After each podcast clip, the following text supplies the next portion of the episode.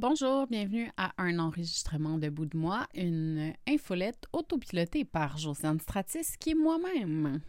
Euh, alors, euh, aujourd'hui, euh, je vous lis un texte qui s'appelle Annulation double, qui est paru le 25 octobre.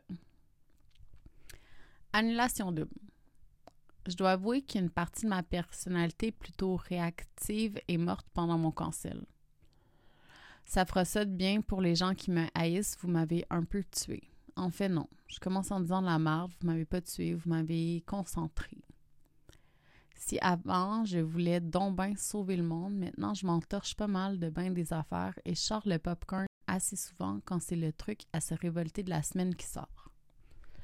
Je suis ben trop fatiguée pour ça. Puis comme mon psy, mon psychiatre me le dit souvent, le narcissisme, ça s'attrape pas. Mettre ses limites, oui, par exemple. D'en mettre les limites est aussi stupide que ça peut paraître de le dire. A... il n'y a pas écouté OD depuis que je suis partie des sites. J'ai pas besoin de sortir aucune excuse, mais de dire que ça me tente crissement pas de perdre mon temps à écouter ça. J'ai trop de trucs que je veux lire, trop de trucs à écrire, puis mes petits jeux de cellulaire me comblent parfaitement si j'ai envie de me vider la tête. Est-ce que je trouve le monde qui écoute OD stupide? Absolument pas. Mais je pense pas qu'il faut une excuse pour écouter quelque chose. Puis tous les produits audiovisuels sont pas des occasions de faire avancer son agenda identitaire politique. Quelquefois, j'ai l'impression qu'on oublie que des trucs sont faits pour divertir et pas pour coller exactement à nos valeurs parce que tellement de personnes ont accès à un micro maintenant pour critiquer tout qu'on se mélange dans le vrai impact d'un produit culturel. Je passais mon bac à en parler, ma scolarité de maîtrise en communication aussi. Fait que ça fera pas l'unanimité, mais je m'en crisse un peu de faire une lecture féministe de X, Y et Z parce que ma lecture féministe, je la fais pour de réel dans des livres de théorie puis des essais qui parlent du sujet, qui en confrontent d'autres, tout ça dans l'effort de juste apprendre parce que j'aime ça, puis que c'est pas spécial pour une personne TDAH d'avoir des sujets d'hyper-focus. J'ai toujours eu un certain malaise de prendre quelque chose qui s'applique pas pantoute à une autre affaire pour montrer qu'on a donc bien des connaissances sur un sujet. Comme, OK, bravo, mais à part se servir de théories qui ont été écrites pour comprendre quelque chose pour faire filer d'autres personnes comme la marde, ça sert souvent à rien. Commandite 101. Vous êtes chanceuse parce que Bibi ici a eu son lot de commanditaires dans la vie et elle sait un peu comment ça fonctionne. Dans chaque contrat de commandite, et encore plus maintenant et depuis MeToo, une personne qui veut acheter une commandite a une clause extraordinaire. C'est un peu comme avec vos assurances.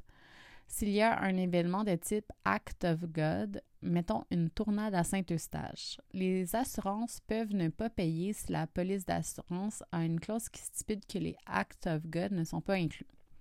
C'est souvent une façon de payer moins cher parce que les chances que ça arrive sont minces, mais si ça arrive, vous êtes dans la merde.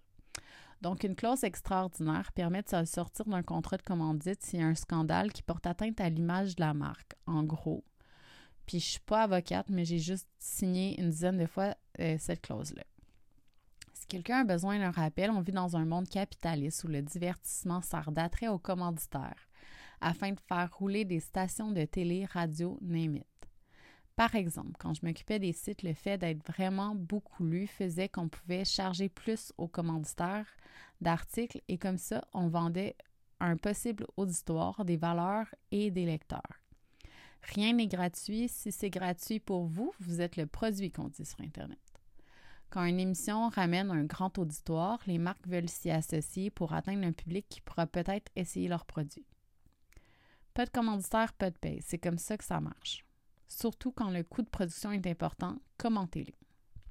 Admettons qu'on fait des mathématiques, puis je vais coter ma source comme Québec Scoop, mais si un tiers des commanditaires d'une émission, euh, partent, ses chances de rentabiliser sont vraiment minces.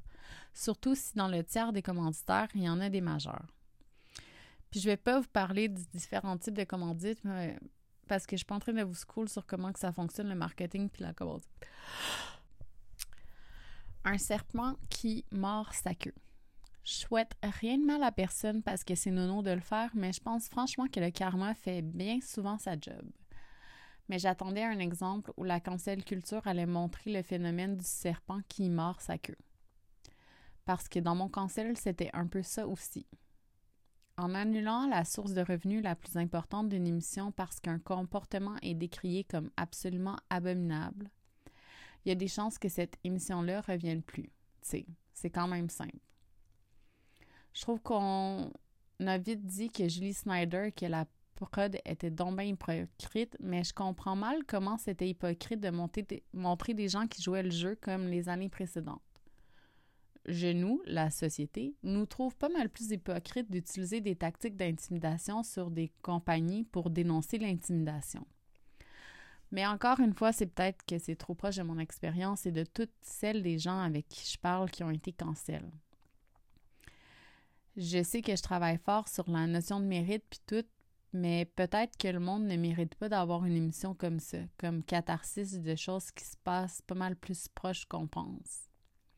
Mettons que je m'intéresse habituellement pas au genre d'horreur parce que je suis pissou que le Chris et que j'écoute The Watcher en sachant que je vais dormir seul le lendemain.